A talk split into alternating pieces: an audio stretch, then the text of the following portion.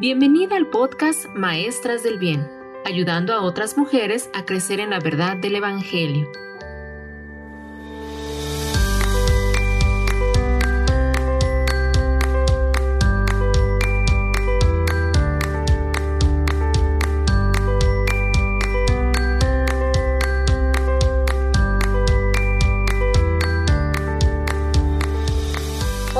Qué gusto volver a encontrarnos a través de este medio. Gracias hermanas porque nos acompañan. Quiero darle la bienvenida a mis hermanas que están aquí conmigo. Hermana Sarita, bienvenida hermana qué gusto saludarla. Muchas gracias, muchas gracias. A mí también me da mucho gusto saludar a mis hermanas. Todas sean bienvenidas. Y también le damos la bienvenida a nuestra hermana Gwendolyn que también ya está por aquí. Bienvenida, Gwen. Hola hermanas, buenas tardes. Gracias a Dios que estamos aquí todas juntas. Bienvenidas. Traigan sus Biblias, traigan también una libreta, una pluma o lápiz y puedan tomar nota de la charla del día de hoy. Y como Iglesia Príncipe de Paz, les recordamos que los domingos nos reunimos virtualmente en el culto a las 12 de la tarde, pero también hay clases de escuela dominical, hermanas. No se pierdan de esta bendición, pues somos poquitos, hermanas. No nos estamos alimentando bien. Son cinco clases que hay desde los intermedios que van de los 12 a los 18 eh, años. Después viene para nuestros hermanos de discipulado, que son los que tienen ánimo de, de hacerse miembros de la iglesia. Está también la clase para señoritas de 14 a 30, si es que es soltera. También tenemos para damas eh, con el hermano Aracelio Campo y también tenemos avanzados con nuestro hermano Rafael Mendoza. Inscríbanse, hermanos, verán que es de bendición.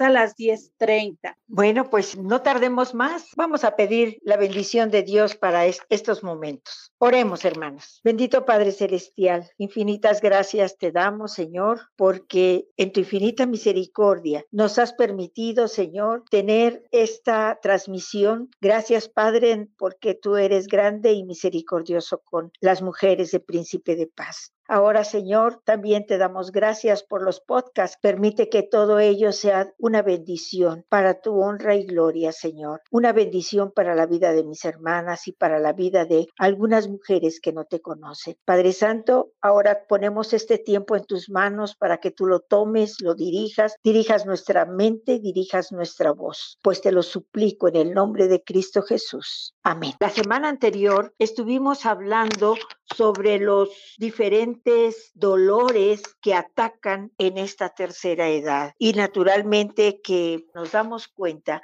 que solas no podemos eh, dar paso seguro, sino que tenemos que estar asidas de la mano de nuestro Dios para que Él nos moldee, nos embellezca y, y, nos perfeccione. Pero para eso tenemos que estar dispuestas a entregarle nuestra vida al Señor. El día de hoy vamos a hablar de un aspecto que complementa perfectamente bien eh, las características de esta etapa. Se trata de analizar cuáles son los gozos que vive eh, la mujer cristiana en la tercera edad. Entonces, vamos a analizar qué relación hay entre el gozo que podemos experimentar y nuestra relación con Cristo. ¿Realmente cualquier mujer puede vivir gozosa? O el gozo es una expresión propia de la mujer cristiana. Y eh, empezaremos el día de hoy a, analizarlo de acuerdo a la palabra de Dios, es lo que Dios nos quiere dar a conocer el día de hoy respecto a esta tercera etapa de la vida. Sí, sobre todo también porque en el mundo se conoce, y, ya lo analizábamos ¿no? en la primera sesión, ustedes nos compartían, ¿no? ¿Cuál es la perspectiva que se tiene de la vejez? Veíamos que la perspectiva que se tiene es que es una etapa pues en la que nadie quiere llegar, ¿no? Y, se relaciona más bien con el sufrimiento que con el gozo. Pero el día de hoy queremos, eh, como lo menciona mi, hermana Sarita, analizar que en la etapa de la vejez puede haber gozo y que puede traer mucha satisfacción, eh, aun cuando pues sí, eh, puede haber ya ciertas limitaciones físicas, algunas enfermedades, pero aún así esta etapa puede traer mucho gozo en la vida cuando eh, se está eh, tomada de la mano del Señor, ¿no? Y esto lo vamos a ir analizando. El tema de hoy, así se llama, el gozo de la vejez y vamos a ver pues de qué, de qué gozo o cómo es este gozo y cuáles son aquellas cosas que debemos considerar pues para poder realmente vivir esta etapa de la vida llena de gozo. Eh, en sus Biblias busquen el Salmo número 71 y vamos a leer tres versículos, 17 al 19. Nos dice, oh Dios, me enseñaste desde mi juventud y hasta ahora he manifestado tus maravillas, aún en la vejez y las canas. Oh Dios, no me desampares hasta que anuncie tu poder a la posteridad y tu potencia a todos los que han de venir, y tu justicia, oh Dios, hasta lo excelso. Creo que te falta uno. Has hecho grandes cosas, oh Dios, ¿quién como tú? La magnificencia de nuestro Dios, la grandeza de nuestro Dios es reconocida por el salmista.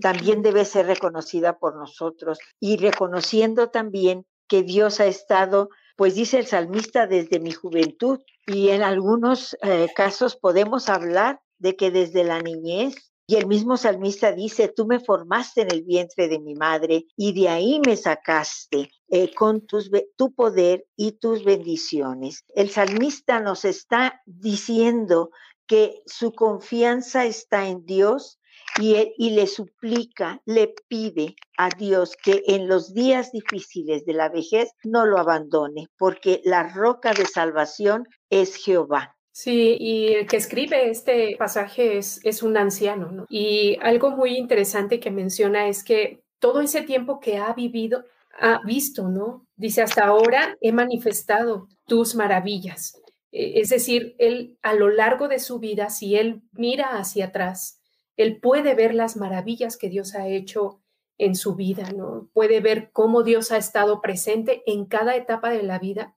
Y eso es algo que la vejez puede traer a una persona, ¿no? Ver de qué manera Dios ha estado presente en cada etapa de la vida, cuidando, proveyendo, sustentando, exhortando también, ¿no? Animando y también de alguna manera disciplinando, ¿no? Y que esto le lleva a hablar a otros de quién es Dios y de cómo Dios ha estado con él y que puede estar en las siguientes generaciones si, es, si esas generaciones están dispuestos a, escucharlo y a seguirlo. También es cierto que en ocasiones, pues nuestras decisiones nos llevan ¿no? a, a otro camino y entonces vemos ahí que podemos cosechar pues situaciones difíciles que no son nada agradables, ¿no? En este tiempo en el que se tiene más tiempo, eh, en el que ya no hay tanta prisa, ¿no? Como antes de que había que salir corriendo a trabajar o a ver los niños, pues ya, eh, ya, ya estamos en esta etapa madura en la que se tiene bastante tiempo y pues a veces esa cosecha es dolorosa. Y uno de los ejemplos, ¿no? Sobre estas decisiones que, que son pues contrarias, ¿no? A lo que este anciano de, del capítulo 71 nos está escribiendo. Esto es lo interesante. En la escritura no solo se quedaron las cosas eh, positivas, sino que podemos ver y han sido dejadas ahí escritas con un propósito para analizar y pues también cuidar de no caer en esto, ¿no? Entonces sí, eh, sí vamos a, a, comenzar a analizar pues a estos, a estas personas que, que, de las que la escritura nos habla. Sí, por ejemplo, una, una persona que se menciona muy brevemente y, en forma rápida en Job capítulo 2 del 9, el 9 y el versículo 10. Ahí encontramos que Job está siendo um, probado, Dios permite que Satanás lo toque y entonces se siente enfermo, se siente mal y seguramente con su esposa está comentando estos males. Y después de que lo ve tan deteriorado, ¿recuerdan ustedes el capítulo 2 de Job 9 y 10? Dice, entonces le dijo su mujer, ¿aún retienes tu integridad? Maldice a Dios y muérete. Y él le dijo, como suele hablar cualquiera de las mujeres fatuas, has hablado, que recibiremos de Dios el bien y el mal, no lo recibiremos, y en todo esto no pecó Job con sus labios. Qué palabra tan dura. Todavía tenía esa energía para defender su fe, Job. Y, realmente aquí con una forma muy sencilla y a tal vez llena de coraje, puesto que eh, ya había experimentado también los dolores de su esposo y las pérdidas que habían tenido en la familia, la mujer dice, maldice a Dios y muérete. Pues esta no era una mujer piadosa, indudablemente, y así se lo hace ver Job a su mujer, a su esposa. Y, esto tiene mucho que ver también con, con, el carácter, ¿no? Porque eh, entendemos que pues ella era una, eh, era una mujer que creía en Dios, sí, pero debido a todas estas pérdidas que ella estaba teniendo, e, esta es su manera de, reaccionar, ¿no? Ante todas estas pérdidas, ante todo esto que estaba sucediendo, pues también al ver a su esposo enfermo y ella refleja, ¿no? Parte de su carácter en esta eh, respuesta que ella tiene. Entonces, aquí creo que sería importante, hermanas, analizar, ¿no? ¿Qué, qué relación tiene el carácter de la mujer cristiana con el gozo de la vejez, ¿no? ¿Podemos encontrar alguna relación? Entre el carácter, en el entendido de que somos mujeres creyentes y que somos cristianas, ¿tiene relación el carácter de una mujer cristiana con el gozo de la vejez? Sí, sobre todo que también en las, eh, nuestras reacciones eh, e, entendemos y podemos justificar a esta mujer, pero la palabra fue muy dura. Maldice a Dios, no solamente, no te preocupes, eh, ya Dios te contestará después, no, maldice a Dios y muérete. Fue contundente. Entonces, esto nos da a entender que su carácter estaba muy lejos de considerar que la prueba, Dios la permitía, Dios permitía esta prueba y si Dios permitía la prueba, también Dios iba a resolver y a dar la salida, como posteriormente lo podemos constatar. Podemos analizar algún otro, otro ejemplo, ¿no, hermanas? Sí, esta es Atalía. Eh, Le encontramos este ejemplo en Segunda de Reyes 8:26 y en Segunda de Crónicas 22 y 23 del 13 al 21. Y bueno, Atalía pues tiene una, una historia realmente muy impactante.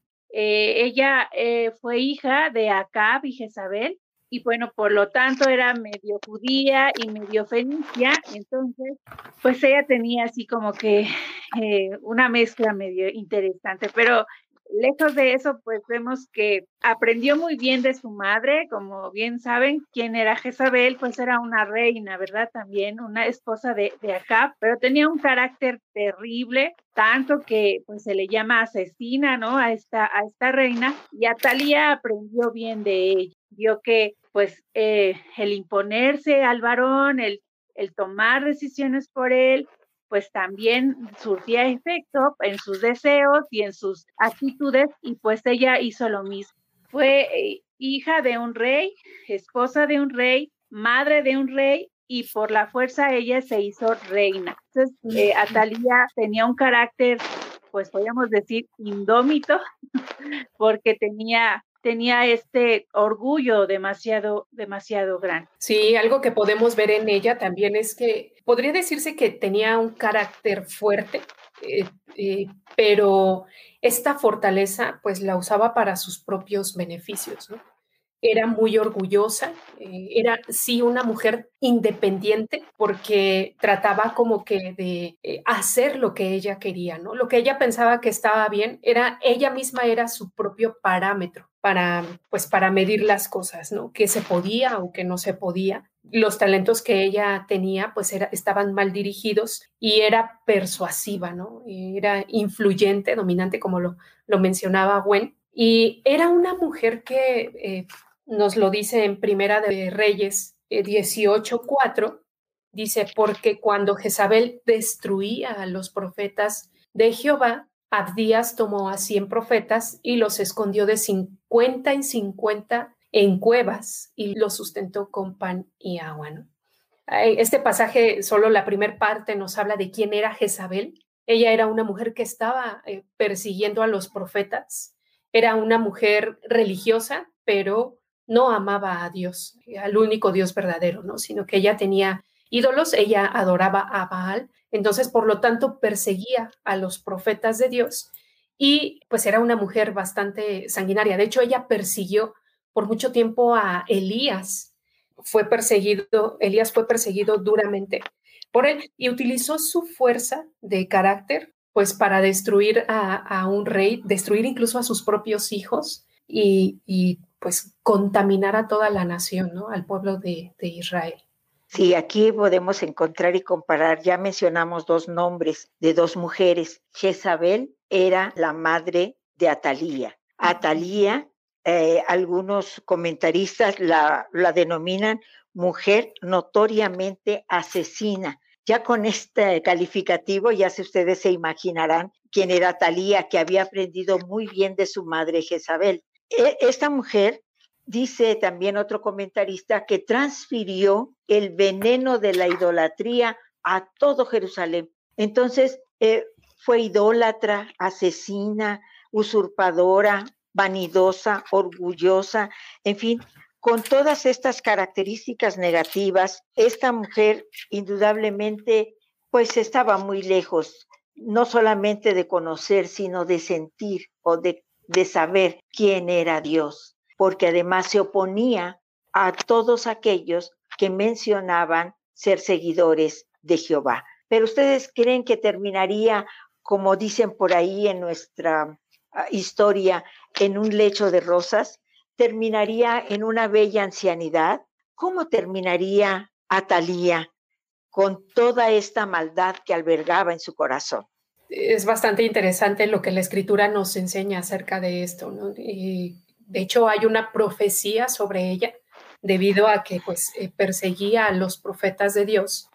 En Segunda de Reyes 9, 36 y 37. Dice, y volvieron y se lo dijeron, y él dijo, esta es la palabra de Dios, la cual él habló por medio de tu siervo Elías Tisbita, diciendo, en la heredad de Jezreel comerán los perros las carnes de Jezabel, y el cuerpo de Jezabel será como estiércol, sobre la faz de la tierra en la heredad de Jezreel, de manera que nadie pueda decir, esta es Jezabel. Sí, así murió Jezabel. Sí. Este, mientras Jezabel fue em, consumida o muerta de esta manera, también fue muy, muy parecida al el fin de Atalía.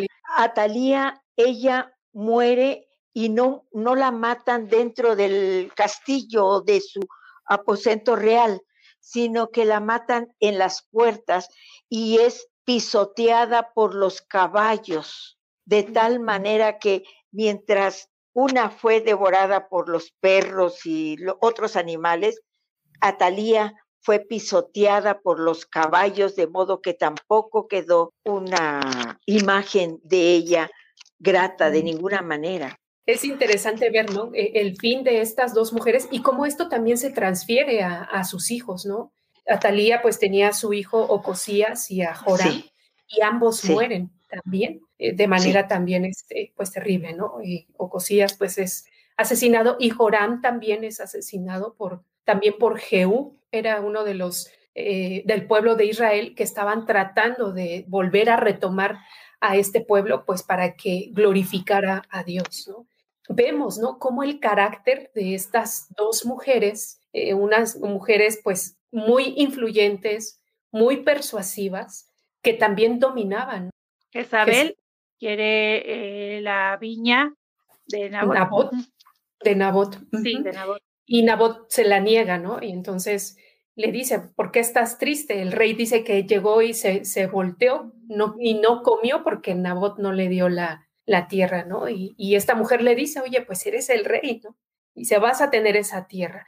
Y esta mujer manda a matar a Nabot para obtener eh, la viña. Entonces sí, vemos este carácter, el carácter de estas dos mujeres y cómo influye aún en la vida de sus hijos, ¿no? Eh, en las próximas generaciones, de tal forma que pues es totalmente erradicada, ¿no? De, de la faz de la tierra. Sí, muchas veces tal vez decimos, pero si nosotros, yo no tengo el carácter de ellas, ¿no? Es que, ¿qué me dicen? Pero a veces tenemos este tipo de orgullo, ¿no? En el que queremos eh, dominar, queremos imponer, queremos que todos nos hagan caso y, y hagan eh, lo que deseamos. Y pues estas mujeres son este ejemplo, ¿no? Realmente pues tenían el poder, tenían los recursos y tenían, ¿no? Ese deseo de sobresalir de tal manera que vinieron a destruir a su familia, a su reino y pues contaminaron, ¿no? En este caso al pueblo de, de, Israel. Sí, y no, no nos dice la Biblia a qué edad, por ejemplo, llegó Jezabel, pero pues eh, pensamos que sí ya una vida este, adulta madura, ¿no? Pero pues ninguna de las dos tuvieron una vejez y podríamos decir que ambas cosecharon pues el fruto, ¿no? De lo que ellas sembraron a, una edad temprana. Entonces, pues esto nos recuerda también eh, lo que veíamos la sesión anterior eh, sobre Tito, ¿no? Estas cualidades del carácter, lo que Pablo estaba diciéndole a Tito de cómo deberían ser las ancianas. Estos ejemplos que acabamos de ver distan mucho, ¿no? De esas cualidades. Retomando esta parte del ejemplo de Jezabel y, y su hija, ¿no? Atalía, en cómo el carácter de ambas pues se transmitió, ¿no? De mamá a hija y la hija transmitió todo esta, pues toda esta maldad, todo este mal carácter lo transmitió también a sus hijos y lo que eso eh, trajo, ¿no? A la vida de toda esta familia y a toda la descendencia. En Ezequiel 16:44, el refrán que ahí está mencionando el profeta, me pareció extraño conocer que hay un refrán o hay refranes dentro de la palabra de Dios y dice, cual la madre, tal la hija. Entonces, ahí encontramos, he aquí, dice todo el que usa de refranes, te aplicará a ti el refrán que dice, cual la madre, tal la hija. Es decir, así como Jezabel fue tremenda y odiosa en un momento dado y, también mató a todo el que se interpuso en su camino, también encontramos que Atalía hizo lo mismo. Aquí se ve, se evidencia, ¿no? En la vida de ellas este, este refrán y que no, no dista, ¿no? De la realidad, realmente la gran influencia que se tiene. Y ahorita lo vamos a ver en un ejemplo de la escritura también, un ejemplo positivo. Loida y Eunice. Ustedes se acuerdan, hermanas, quién es Loida y quién es Eunice, madre e hija, madres de Timoteo. Que realmente la escritura no habla mucho de ellas, ¿no? Solamente aparece en un versículo, eh, se nos dice qué fue lo que hicieron estas mujeres, pero vamos a tratar de analizar, de acuerdo también a lo que se dice en Hechos y en otro pasaje, cuál, cuál fue la influencia de estas dos mujeres, ¿no? Que también pues es en el mismo caso que vimos con Jezabel y Atalía, que eran mamá e hija, también estas dos mujeres, ¿no? Loida y Eunice eh, como mamá e hija. Vamos a segunda de Timoteo 1.5 dice, trayendo a la memoria la fe no fingida que hay en ti, la cual habitó primero en tu abuela Loida y en tu madre Eunice, y estoy seguro que en ti también. Y realmente este es el, este es el único pasaje, ¿no? En donde se hace referencia a estas dos mujeres. Y es el apóstol Pablo el que le está escribiendo a Timoteo, al hijo de Eunice. Y la manera en cómo se dirige Pablo a Timoteo, dice, trayendo a la memoria la fe no fingida, ¿no? Es decir, una fe genuina, una fe que se evidencia en tu vida y que dice aquí el pasaje, la cual habitó primero. Esa fe no fingida, esa fe verdadera, habitó primero en tu abuela Loida y esta fe la transmitió luego a su, a su madre, Eunice, y Eunice pues también la transmitió a Timoteo, ¿no? De tal forma que esta fe que tenía Timoteo pues era una fe bastante fuerte, ¿no? Que pues se evidenciaba en la manera en cómo vivía. Sí, indudablemente que ahí estaba, uh, ahí está la influencia. Eh, me imagino, en mi mente hago un retablo de el momento en que Timoteo era un niño, que eh, o, bien la abuela o bien la madre estaban em, narrándole parte de los rollos que en aquel tiempo se conocían, el Pentateuco, el Antiguo Testamento, y platicando las historias de los profetas y y en fin, todo lo relacionado con el Antiguo Testamento, y no solamente relatándolo, sino seguramente al mismo tiempo que se estaba meditando en la palabra, se estaba aprendiendo. Y ahí vemos que la primera forma o la primera escuela de Timoteo respecto a las Sagradas Escrituras fue en su casa, lo cual nos enseña mucho. Tenemos mucho que aprender, así como tenemos mucho que decir de Atalía y Jezabel, tenemos mucho que aprender de Loida y Eunice, aunque sea tan breve lo que dice las Sagradas Escrituras, pero es muy grande la obra que hace Timoteo como pastor joven. Y así podemos ir a, Hechos 16, ahí también Lucas menciona, ¿no? 16 del 1 al 2. Dice, después llegó a Derbe y a Listra, y aquí había ahí cierto discípulo llamado Timoteo, hijo de una mujer judía creyente, pero de padre griego y daban buen testimonio de él los hermanos que estaban en Listra y en Iconio. Vemos que era notorio que su madre era judía y creyente, ¿no? Ya ella había conocido también de Cristo y ella también fomentaba que su hijo conociera a Dios, a Cristo y pudiera después ser escogido, ¿no? Para que fuera un, joven pastor. Y, y, aquí algo bastante interesante es que el papá no era cristiano, ¿no? El esposo de Eunice no era cristiano, él, era un griego.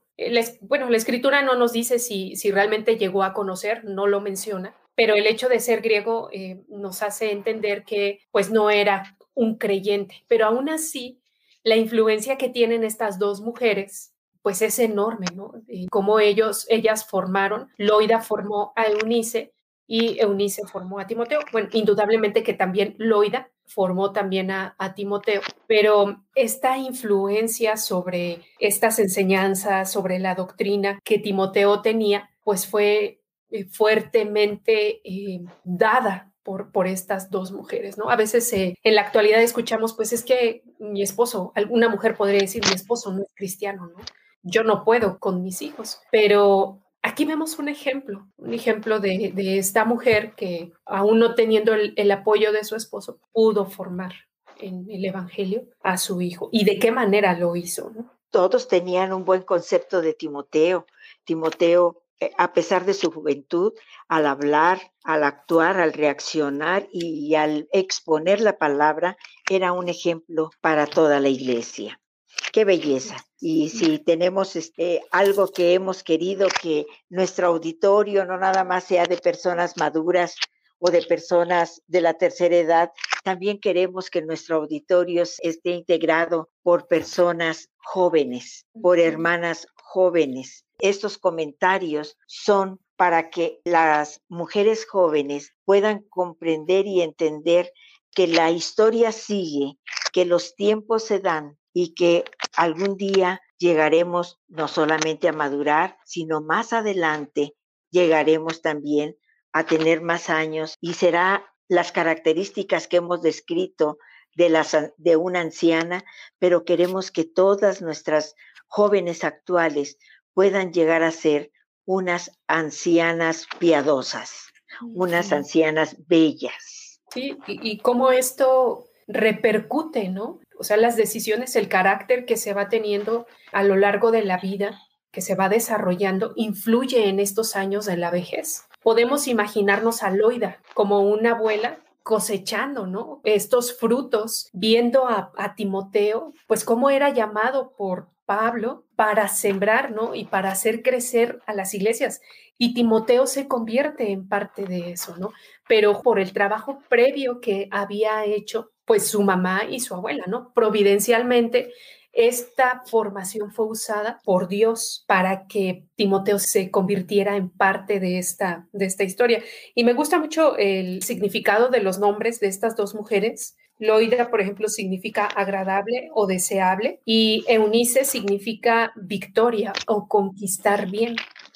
Y pues ambas mujeres en su nombre pues llevan eh, impreso, ¿no? Lo que ellas eran, la manera en cómo ellas formaron a la siguiente generación y el impacto que tuvo, ¿no? En generaciones posteriores a ellas, no solo dentro de su familia, sino aún fuera de la familia, ¿no? Porque más personas conocieron el, el Evangelio a través de lo que Timoteo hizo, ¿no? Entonces, pues qué gran gozo de estas mujeres, ¿no? Muy diferente a lo que sucedió con Jezabel y Atalía y sus hijos, a lo que sucede, ¿no? Con estas dos mujeres, Loida Eunice y con su hijo Timoteo, ¿no? Vemos cómo esta piedad y esta fe rinde frutos y es heredada a las siguientes generaciones. Se me, se me viene a la mente una pregunta ¿Cuál de los dos tipos de abuelas seremos? ¿O aquellas que nos gozamos con que nuestros nietos sean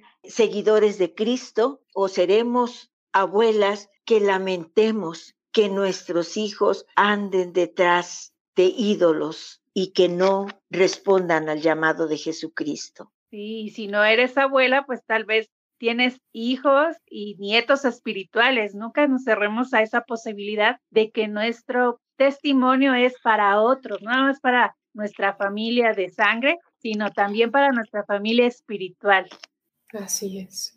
Cierto. Sí, sí. Si les parece bien, hermanas, revisamos eh, lo que nos dice Proverbios 23, 25. Dice, alégrense tu padre y tu madre y gócese la que te dio a luz. Aquí pues podemos ver este fruto, ¿no? El, con el ejemplo que acabamos de ver de, de Timoteo y su mamá y su abuela, pues seguramente esto existió en el corazón de estas dos mujeres. Se gozó la mujer que lo dio a luz, aún su abuela que lo formó también, que fue parte de esta formación.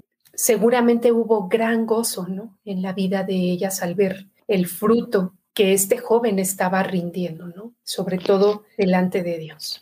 Y yo pienso que inclusive el padre que no era creyente, al ver a su hijo con tanta pasión dar estos mensajes de salvación al pueblo, la Biblia no lo dice, pero yo creo que al escuchar a su hijo, este hombre extranjero llegó a conocer a Cristo a través del mensaje de su Hijo. En fin, eso es lo que deseamos que así fuera.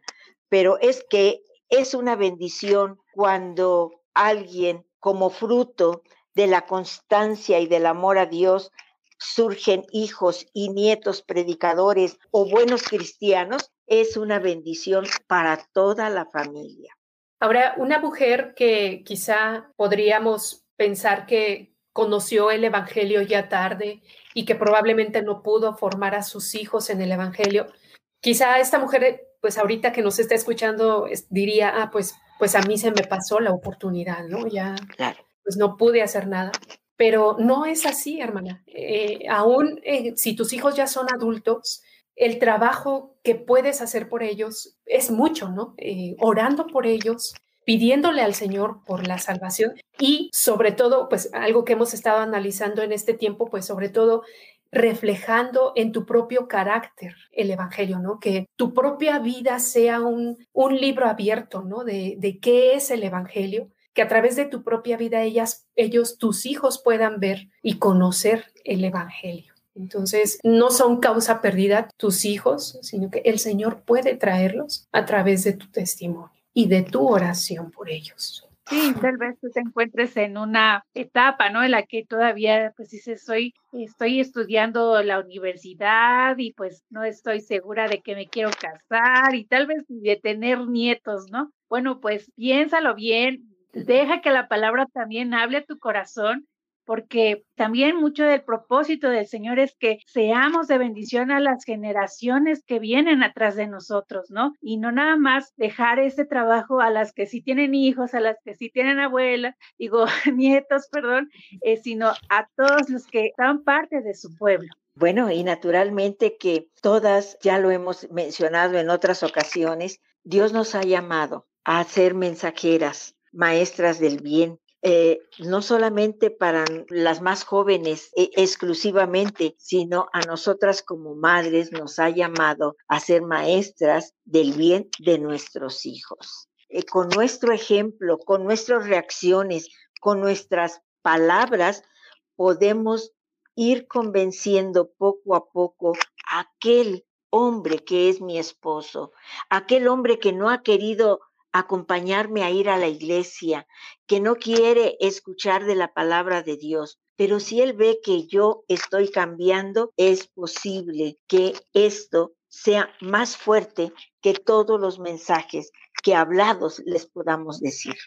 Pues sí, eh, realmente veíamos en la semana anterior, ¿no? Que cada mujer es una maestra del bien, ¿no? Aun cuando no tenga hijos, se convierte en una maestra del bien, porque el pasaje lo dice, que enseñemos a las más jóvenes. Siempre va a haber mujeres más jóvenes que nosotras, a las cuales podemos instruir, ¿no? Y que de manera indirecta siempre estamos también siendo un modelo para ellas. Entonces debemos de buscar muy intencionalmente que con nuestra actitud no estemos o, o el nombre de Dios no sea blasfemado, ¿no? Como lo veíamos ahí en Esto trae frutos, ¿no? Como ya lo vimos, eh, trae frutos llenos de, gozo cuando vamos siguiendo esto que la escritura nos enseña, ¿no? Tomadas de la mano del Señor para que Él sea el que vaya formando en nosotras esas, esas cualidades, ese carácter, alcanzando esa estatura del, del varón perfecto. Y pues de esta manera ir cosechando también esos gozos en la etapa de la vejez?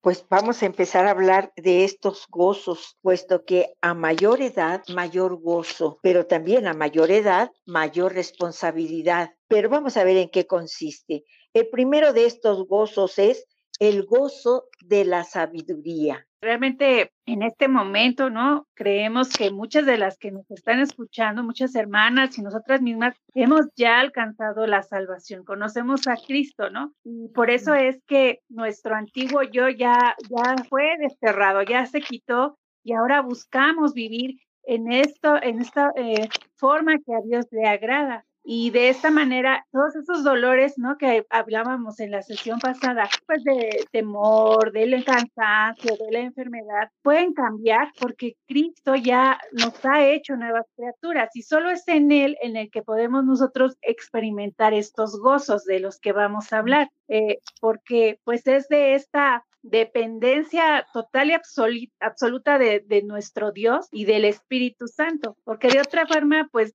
caminar en nuestras fuerzas y no, y no eh, dejar que Él obre en nosotros, ¿no? Porque nuestro deseo es eso, ser maestras del bien, enseñar a otras a crecer en el Señor y pues sí, empezamos con nuestros hijos, pero también con hermanas que se van acercando a nosotros, que nos tienen confianza y que buscan también al Señor, ¿no? Porque estamos en ese camino. Y podríamos ver ahí en Proverbios, en el capítulo 1, el versículo 7, ¿qué dice nuestro Dios respecto a esta sabiduría? ¿Cómo es que se vive? ¿Cómo es que se adquiere? Proverbios 1, 7. Y dice así, el principio de la sabiduría es el temor de Jehová. Los insensatos desprecian la sabiduría y la enseñanza. Veamos, somos nosotros insensatos que no queremos saber nada de la Biblia, que no queremos conocer eso de la sabiduría, pues yo ni siquiera fui a la secundaria, alguien podría decir, no, no se trata de conocimientos, hermanos, es muy diferente la sabiduría del Señor al conocimiento em, general. Puede haber personas sabias en el conocimiento cotidiano que el mundo proporciona y ser ignorantes respecto a la sabiduría de Dios. Aquí estamos viendo que el temor al Señor, el conocer a mi Dios, conocerlo cada día más, es lo que me va a hacer sabia en Cristo Jesús. Y es lo que va a fomentar mi fe y es lo que me va a hacer fuerte. Así es de que, hermanas, esa es la sabiduría que tenemos que andar cosechando, buscando. ¿Y dónde la vamos a encontrar? Pues en la palabra del Señor. Y esta sabiduría es algo que se tiene que ir sembrando, ¿no? Y con el paso del tiempo, si una persona conoce el Evangelio a temprana edad, puede ir sembrando esta sabiduría a través del conocimiento de la palabra para que en la etapa de la vejez pues pueda cosechar el gozo de esta sabiduría. A veces se piensa que el hecho de que haya una persona ya anciana tenga acumulada cierta sabiduría eh, general, ¿no? Y, puede que así sea, puede que tenga cierto conocimiento sobre la vida, sobre la ciencia, al ser ya una persona de edad avanzada, pues tiene ya cierta experiencia en la vida. Pero no es de esa sabiduría que nos está hablando la escritura, ¿no? Sino nos está hablando de una sabiduría que viene de lo alto y que puede llevar a vivir una vida ya en la etapa de la vejez, una vida que honres y glorifique a Dios, ¿no? Y que también pueda ser un reflejo de lo que Dios hace en la vida de esa persona para los demás, ¿no? Para sus hijos, para sus nietos, para toda la gente que le rodea. Y entonces esto puede traer un verdadero gozo en la vida de una persona anciana. Sí, ahora tenemos que tomar en cuenta algo. La sabiduría no se adquiere de la noche a la mañana, ni aunque nos eh, eh, permanezcamos toda la noche o leyendo la Biblia o una sola noche orando al Señor. La sabiduría es paulatina, el Señor no la va a dar y nos la va a dar a través de experiencias, a través de, conocimiento bíblico, a través de escuchar mensajes, a través de pasar pruebas. El joven tiene ímpetu y es fogoso, es activo, es eh, como un jugo en polvo. Eh, si nosotros tomamos un sobrecito de polvo y que este dice en la portada o en el sobrecito jugo de naranja, lo vaciamos y vaciamos agua, inmediatamente eh, huele a naranja y está fresco y nos lo tomamos de inmediato. Pero podemos tomar también uno de esos sobrecitos de capuchino, de café capuchino, y lo vaciamos en una taza de agua hirviendo. Bueno, vaciamos aquel café soluble y entonces tenemos que moverle y dejarlo reposar unos segundos para poderlo saborear. Así es la sabiduría en la vida del ser humano. Esta se da al final de los tiempos y se da poco a poco en la medida que el ser humano se va fogueando en la palabra del Señor. Y entonces podremos disfrutar de una sabiduría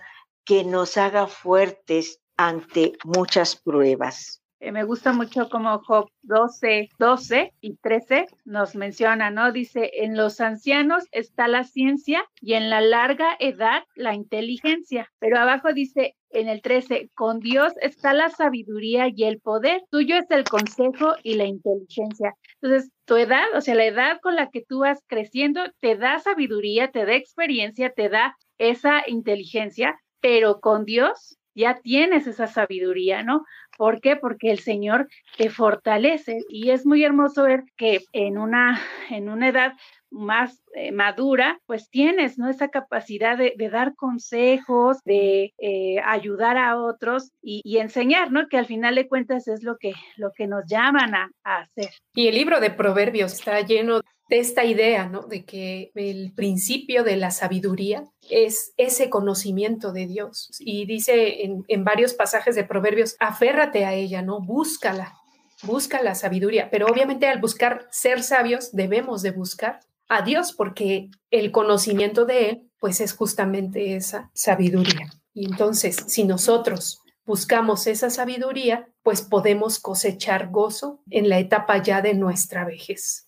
Vayamos ahora al segundo gozo, que es el gozo de la piedad. Cuando eh, veíamos, estábamos estudiando esta palabra de piedad, pues hemos, estamos muy familiarizados con el hecho de decir alguien que tiene piedad, pues es algo, alguien piadoso, ¿no? Alguien misericordioso, pero va mucho más allá de eso. Eh, la palabra piedad tiene que ver con la conducta, pero con la conducta santa, con la, la vida religiosa, con una persona que es devota. De hecho, primera de Timoteo 4:7 dice así: desecha las fábulas profanas y de viejas, ejercítate para la piedad, ¿no?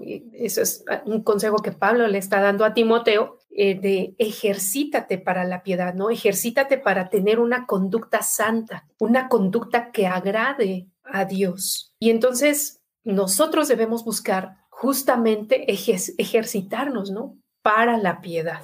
Y la piedad nos va a conducir precisamente, nos va a comunicar con Dios, va a permitir que sea la escalera, el eslabón que nos una a Dios. Y lo dice Santiago 4.8, Someteos pues a Dios, resistid al diablo y huirá de vosotros. Acercaos a Dios y Él se acercará a vosotros. Pecadores, limpiad las manos, y vosotros los de doble ánimo, purificad vuestro corazón.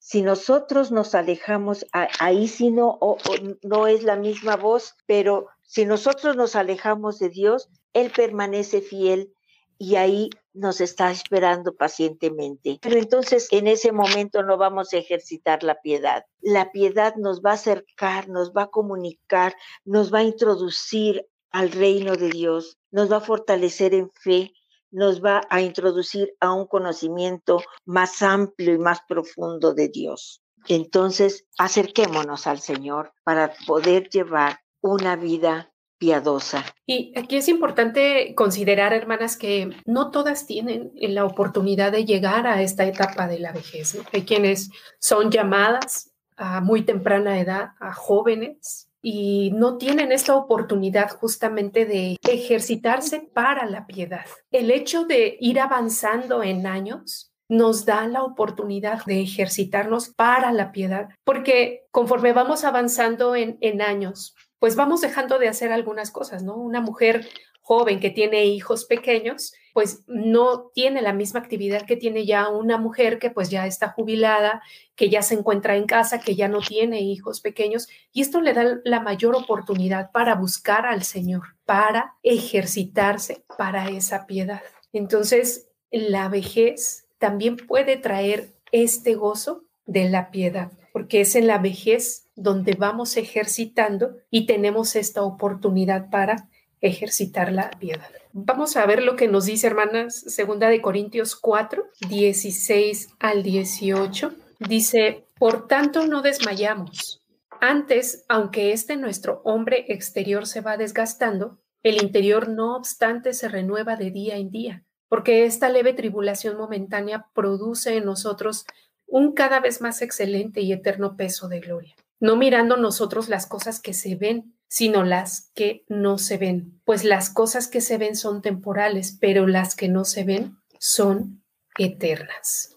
Tenemos que buscarlas, tenemos que buscarlas, así como cuando se nos pierde una moneda o se nos cae una cadenita de oro, ah, que no nos movemos de ahí hasta que la encontramos. Así también eh, tenemos que buscar esos tesoros eh, que nos da la piedad, buscarla, buscando a Dios eh, afanosamente día y noche en este tiempo de la tercera edad. Sí, y, así como lo menciona este pasaje, ¿no? De Segunda de Corintios al inicio, dice, aunque nuestro hombre exterior se va desgastando, pero el interno no. Este se va renovando día con día, justamente porque vamos ejercitando esa piedad es que nuestro hombre interior, nuestra mujer interior, se va renovando, ¿no? Vamos conociendo al Señor, este ser interior se va fortaleciendo, se va afianzando cada vez más y más. Y eso trae gozo, ¿no? Aún, esto no quiere decir que los problemas se van, la enfermedad se va, pero sí existe gozo por esta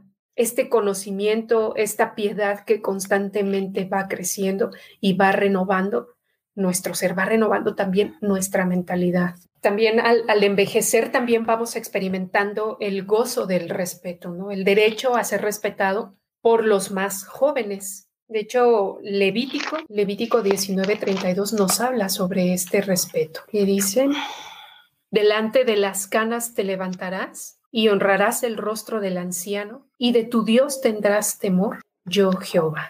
Hay una relación directa entre el respeto a las personas mayores y el respeto que le tenemos a Dios. El temor a Dios, el temor a Dios. Vean ustedes, yo creo que si no, no conocemos a Dios, pues difícilmente vamos a encontrar ese respeto para los más viejos. Pero si amamos a Dios, si le tenemos ese temor que Él exige de nosotros, también seremos capaces y podremos respetar a los ancianos. Alguien dirá, ay, a mí no me nace, no me nace porque ese señor siempre fue muy feo. Pero si tú con tus propias fuerzas quieres respetar, no lo vas a poder lograr. Pero si amas a Dios, Él te va a dar la fortaleza y te va a convencer, el Espíritu de Dios te va a convencer de ese respeto que le debemos a los mayores, porque la palabra de Dios así lo está mencionando. Y, este respeto no debe ser demostrado solo con palabras, ¿no? sino también con las actitudes y las acciones. Eh, este pasaje está diciendo, delante de las canas te pondrás de pie. O sea, es, debe ser ese respeto, no debes expresarlo a, solo a los amigos, ¿no? Y decir, ay, yo respeto a mi abuelo, ¿no? O yo respeto a este anciano, sino que ese respeto debe ser evidente para todos. Por eso está diciendo, delante de las canas te pondrás de pie. debe ser evidente para todos este respeto. ¿no? En nuestra cultura casi no se ve ese respeto, pero hubo algo que, mencionó nuestra hermana Sarita en la primera sesión cuando comenzamos a hablar de ese tema, que entre cristianos esto debería ser característico, el respeto que tengamos hacia los ancianos, ¿no? Que alguien viera y este respeto hacia los ancianos que nosotros tenemos y dijera, ah, es que como es cristiana, por eso es así. Pero pues muchas veces no, no mostramos esto, ¿no? Este respeto, ni mostramos nuestro cristianismo a través de este respeto. Y dice, y honrarás el rostro del anciano, es decir, honrarás las arrugas del anciano. En 1 Timoteo 5 del 1 al 4 también podemos ver, ¿no? Ese respeto que debemos tener. Dice, no reprendas al anciano, sino exhórtale como a padre, a los más jóvenes como hermanos, a las ancianas como madres, a las jovencitas como hermanas con toda pureza. Honra a las viudas que en verdad lo son, pero si alguna viuda tiene hijos o nietos, aprendan estos primeros a ser piadosos para con su propia familia y a recompensar a sus padres, porque esto es lo bueno y agradable delante de Dios. ¿No? Y a veces pues vemos, ¿no? Que cuando ya los padres pues son adultos, bueno, más grandes y nosotros ya tenemos nuestras familias, pues a veces eh, decimos, no, pues eh, le toca al más chico, le toca este, a, a, que no, no se casó. Y entonces empiezan estos eh, olvidos, ¿no? O estas omisiones con respecto a los padres y vienen estos problemas de quién va a cuidar ahora a nuestra madre o a nuestro padre. Y, el Señor también nos dice ahí que debemos ser cuidadosos, piadosos para con ellos y procurarles, ¿no? El bien. Así es, sí. Ahora, también las personas ancianas también deben de aceptarlo, ¿no? Porque muchas veces los ancianos no, no aceptan este, pues este respeto, pero implica también cierta responsabilidad para ellos cómo están actuando, ¿no? ¿Cuáles son sus actitudes o sus reacciones? Pues justamente para que conlleve el ser respetados. Fíjate, hermana, que yo creo que aquí hay una situación que se da en muchos ancianos. Como personas adultas, tenemos que aprender a aceptar la ayuda de los más jóvenes o de la gente madura, que generalmente son nuestros hijos. Tenemos que aprender a aceptar la honra, el respeto que ellos nos dan a nosotros, porque luego a veces, no, no, no, no, no, lo rechazamos, lo rechazamos. No, no, no me vengas con eso. A mí háblame normal, a mí trátame normal no lo aceptamos. Entonces tenemos que ser humildes y sencillos de corazón para aceptar el cariño, la atención, los cuidados de los más jóvenes. Hay ancianos que prefieren ir con su bastón y si alguien les, les da la mano o, o, los toma del brazo, ellos se zafan porque se quieren hacer autosuficientes. Pero vamos a aceptar, hermanos, es bueno aprender que ya no tenemos la energía que teníamos hace 15 años y que ahora es un privilegio para nuestros hijos apoyarnos. Y para nosotros debe ser un gozo aceptar esa ayuda. No, no solamente a la edad madura, ¿no? A la edad de la tercera edad, sino simplemente cuando estamos ya cambiando de los 20 a los 30 y nos dicen señora, ¿qué hacemos, no? Ay, no me digas señora, ¿no? Porque ya no quiere uno eh, o no quiere aceptar que ya es diferente, que ya tiene una madurez, ¿no? porque a fuerza queremos quedarnos en esa juventud, en esa autosuficiencia, en esa fuerza que definitivamente se va perdiendo, ¿no? Sí, y, se va tornando cada vez más difícil conforme pasan los, los años, ¿no? Entonces, sí, esto también implica, como usted lo decía, hermana Sarita, humildad, dejar a un lado el orgullo. Este, conozco a una persona, pues que ya tiene nietos, tiene un nieto que ahorita está cumpliendo el día de hoy, creo que 24 años, entonces ya tiene muchos años de abuela, pues no acepta que le digan abuela no acepta que le digan abuela, eh, que le hablen por su nombre. Entonces, es un privilegio cuando el Señor nos permite llegar a, a cierta edad madura y más bien a la vejez que debemos disfrutarla en toda su plenitud, así como el Señor nos está retratando en su palabra, en ese, e, ese pasaje de Levítico es bellísimo. Respeto, honra, honor.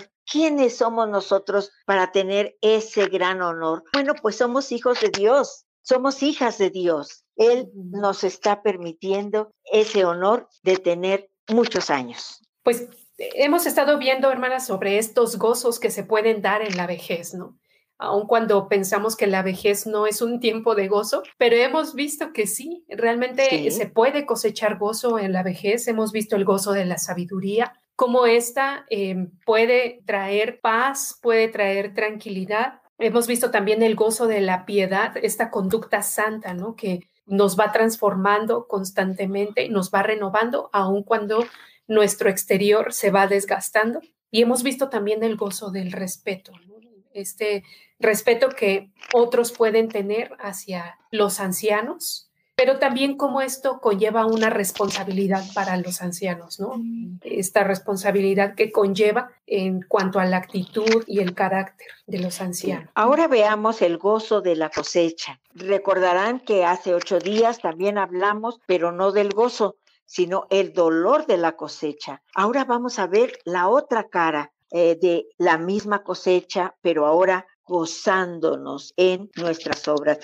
Sería conveniente que buscáramos en nuestras Biblias Gálatas 6 y leer versículos 7 y 8. Dice, no os engañéis. Dios no puede ser burlado, pues todo lo que el hombre sembrare, eso también segará.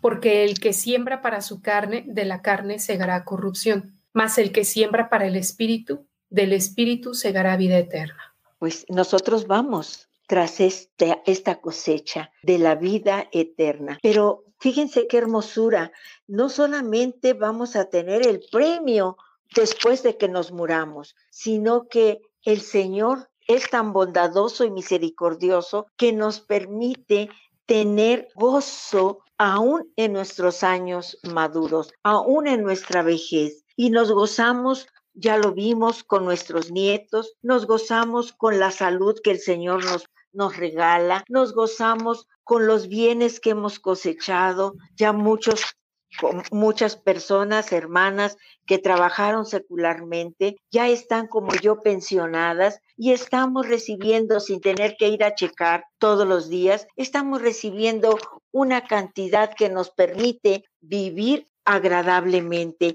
Y esa es una cosecha, esa es una cosecha grata. Y hay muchas, muchas cosechas, muchas formas de valorar todas las bendiciones que el Señor día con día nos regala. Nos da la oportunidad de reconocer que las misericordias de Dios son nuevas cada día. Así es, y también una cosecha hermosa, ¿no? Es ver la confianza que tienen los nuestros eh, en nuestros consejos, en la forma en la que les hablamos, en la forma en la que podemos compartir eh, alguna enseñanza. También el hecho de que se acerquen, que nos busquen, que lo pongan en práctica. Realmente eso es también una cosecha de, de bendición porque hemos sembrado bien, ¿no? Y, me acordé de Elías y Eliseo, ¿no? Eliseo no quería que Elías se fuera porque él fue un buen maestro para él. Y, ese es el tipo de cosecha que solo se puede disfrutar en la vejez. Estas cosas que ustedes mencionaban, ¿no? El hecho de tener una pensión, el hecho de tener una casa, el hecho de tener hijos también y nietos que aman al Señor, que podemos ver el fruto de lo que se ha sembrado en años anteriores y que se pueden recoger sus frutos en, en esta etapa de la vejez, ¿no? De ahí la importancia que siendo jóvenes y aquellas jóvenes que están acompañándonos, que consideren esto, ¿no? Eh, están en una etapa en la que están sembrando, aun cuando piensen que falta mucho tiempo y que pues eso no va a influir o que las decisiones que están tomando ahora no van a influir en su vejez, no es cierto, es una mentira, ¿no? Realmente la manera en cómo están viviendo ahora, las decisiones que están tomando ahora, va a repercutir en los frutos que cosechen en la vejez. Es importante, hermanas, cuando eh, sembramos considerando a Dios en nuestra vida, podemos envejecer cosechando frutos también que traigan gozo a nuestra vida y que también glorifiquen a Dios. Pues qué hermosa, qué hermosa experiencia esta, qué hermoso gozo el de la cosecha. Y vean ustedes que tiene dos caras, una cara positiva, que es esta que estamos comentando, y una cara negativa. ¿En cuál de las dos queremos colocarnos? Por último, hermanas, vamos a comentar una de las más importantes, un gozo de los más difíciles de aceptar por las personas que no conocen a Cristo, pero que es uno de los gozos más grandes, el gozo de nuestra mortalidad. Y que uno diría, pues, ¿por qué, hermana? El gozo de nuestra mortalidad, ¿no? Yo quisiera ser inmortal, no quisiera morir, pero realmente cuando uno entiende el Evangelio, eh, cuando uno entiende la obra de Cristo, pues realmente sí, la mortalidad en este mundo nos puede traer gozo, ¿no? Y eso lo podemos ver en, un ejemplo de, un hombre, ¿no? Que, que se gozó justamente por su mortalidad sobre esta tierra.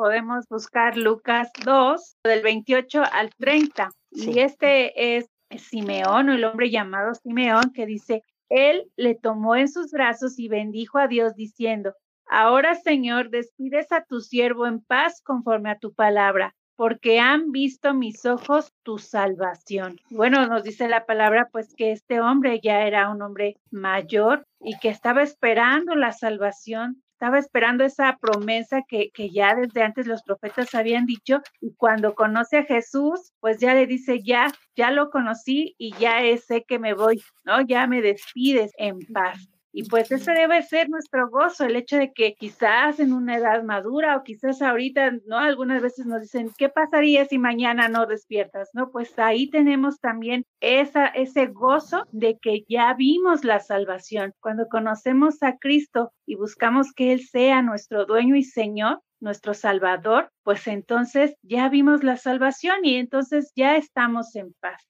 Y estamos listos, ¿no? Claro, y no es que no, no es que no amemos a nuestra familia y querramos estar más con ellos, pero llega un momento en que ya la misión se cumplió. Llega un momento en que ya el plan de Dios para nuestra vida tiene un límite. Entonces, tenemos que estar preparados para cuando llegue ese límite e ir preparando también a los nuestros para que puedan disfrutar también. Eh, claro, eso es masoquismo, no precisamente, pero como humanos vamos a sentir dolor porque toda separación causa dolor, pero saber en quién hemos creído y hacia dónde vamos, e, ese cuadro de Simeón, me lo imagino un retablo precioso en donde el anciano, el Espíritu de Dios lo llevó al templo en el mismo momento en que llegaron José y María con el bebé. Y entonces lo toma en sus brazos y, y lo contempla y le dice al Señor, ahora sí, Señor, despídeme en paz, porque mis ojos han visto tu salvación. Qué hermosura, qué belleza, hermanos. Debemos realmente de estar preparados y dispuestos a encontrarnos con nuestro Dios. Ya para nosotros la muerte debe ser de un significado distinta para aquellos que no tienen esperanza. Distinto el significado de la muerte para quienes no piensan en Cristo. Y veamos ahí precisamente lo que nos dice el apóstol Pablo respecto a su experiencia. Justamente era lo que iba a comentar, ¿no? Que es muy parecido con lo que sucede con Pablo en Filipenses 1:21. El mismo Pablo dice, porque para mí el vivir es Cristo y el morir es una ganancia, ¿no? morir es una ganancia, es algo que a mí me va a beneficiar aún más ya a partir de este mundo.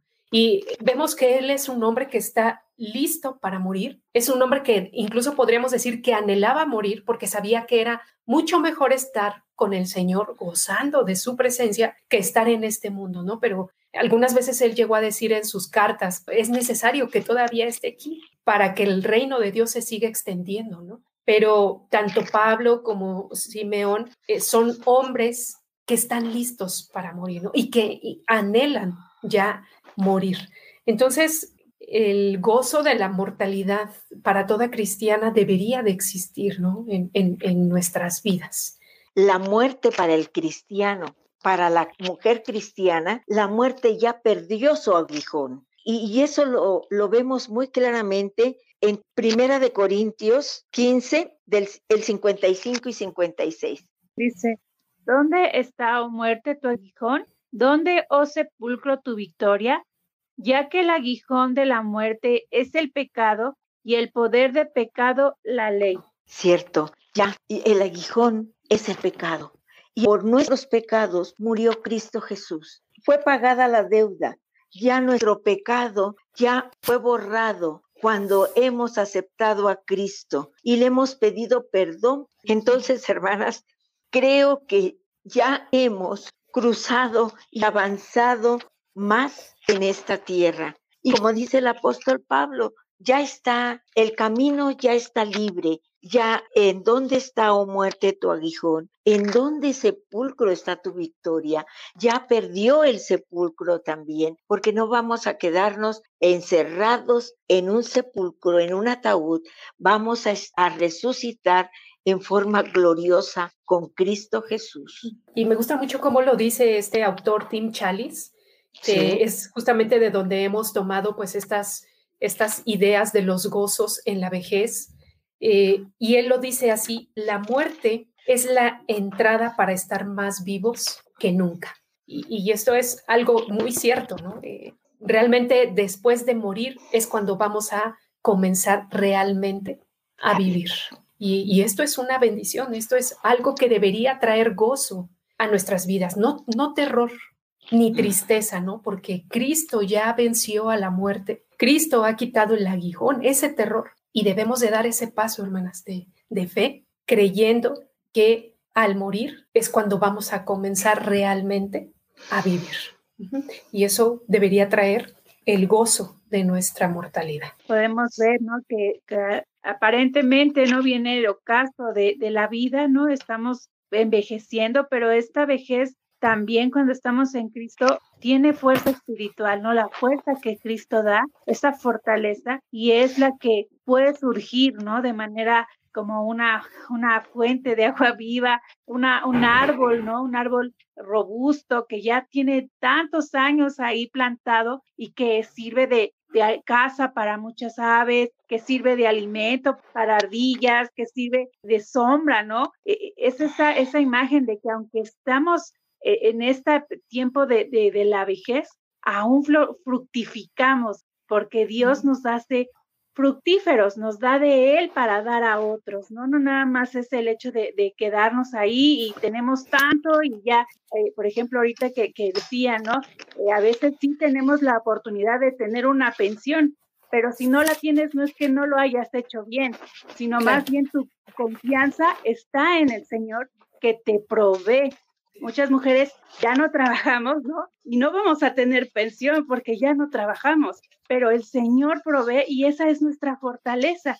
Esa es la fortaleza que nos dice, va a haber alimento para el día de mañana, ¿no? Entonces, hermana, te invitamos a que veas en Cristo esa provisión, ese gran alimento que Él es para que tu vida pueda compartirse con otras y ser de bendición para otras.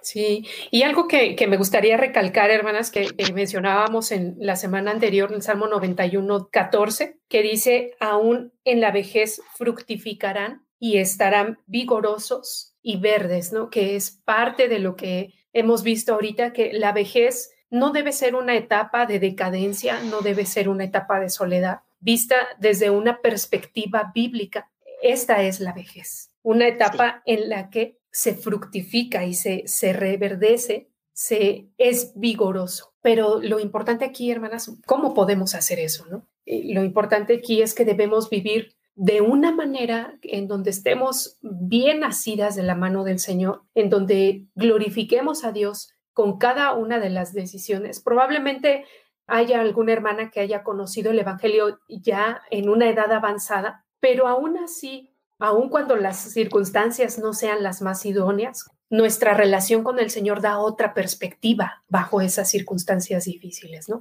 Y esto es lo que trae gozo. Esto es lo que puede dar todos estos gozos aún en medio de la vejez, pues justamente para que podamos ser mujeres fructíferas aún en medio de la vejez, muy lejos del concepto que se tiene del mundo, porque se ve como un retiro de todas las cosas, del trabajo, de poder invertir nuestra vida en otras personas, pero no es así. Aún en la vejez podemos seguir invirtiendo nuestra propia vida para el crecimiento de otras personas.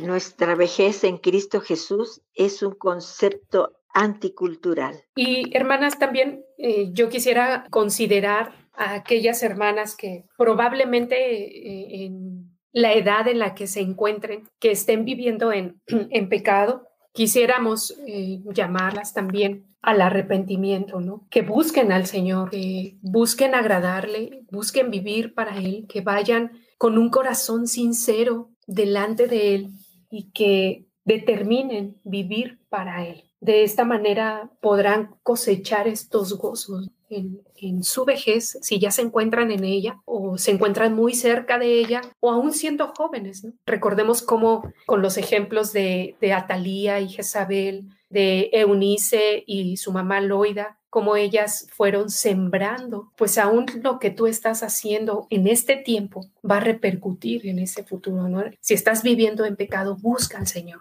para que más adelante puedas cosechar todos estos gozos en la vejez. Gwendolyn, ¿quieres este, terminar con una oración? Sí, claro, hermana. Vamos a, orar. Gracias, Padre, porque Tú eres bueno, Señor, porque tu misericordia es para siempre, Señor, y porque sabemos que tú, Señor, tienes toda la autoridad y el poder, Señor, sobre todo lo que existe. También, Señor, te agradecemos porque has tocado, Señor, nuestro corazón y porque nuestra mente y nuestro corazón te ha reconocido, Señor, como nuestro Salvador, como nuestro Señor, Padre. Tú transformas, Señor, nuestros corazones, moldéalos más a ti, Señor, de manera que podamos ser mujeres sabias, mujeres prudentes, Señor, mujeres que aman a su familia, a sus esposos, Señor, aman a sus hermanos en la fe y que podamos, Señor, enseñar a otras, Señor. Y si hubiera aquí, Señor, entre nosotras, alguna hermana que aún no te conoce, Padre, te rogamos, Padre, porque sigas obrando en tu corazón para que ella vaya a ti, Señor, y entregue su vida a ti, Padre, que ella te reconozca, Señor, como su dueño, como su Salvador, que entregue también, Señor, en arrepentimiento todo su pecado, Señor, todo lo que hay en su corazón, toda la amargura que pudiera estar cargando, Señor, que la entregue a ti, Señor, y tú la transformes, Padre. Síguenos guiando hacia ti, Padre, y ayúdanos a las jóvenes a sembrar sabiamente para nuestra vejez y a las ancianas, Señor, cosechar de acuerdo a tu voluntad, Padre. Sigue entre nosotros, te lo pedimos, en el nombre de Jesús. Amén.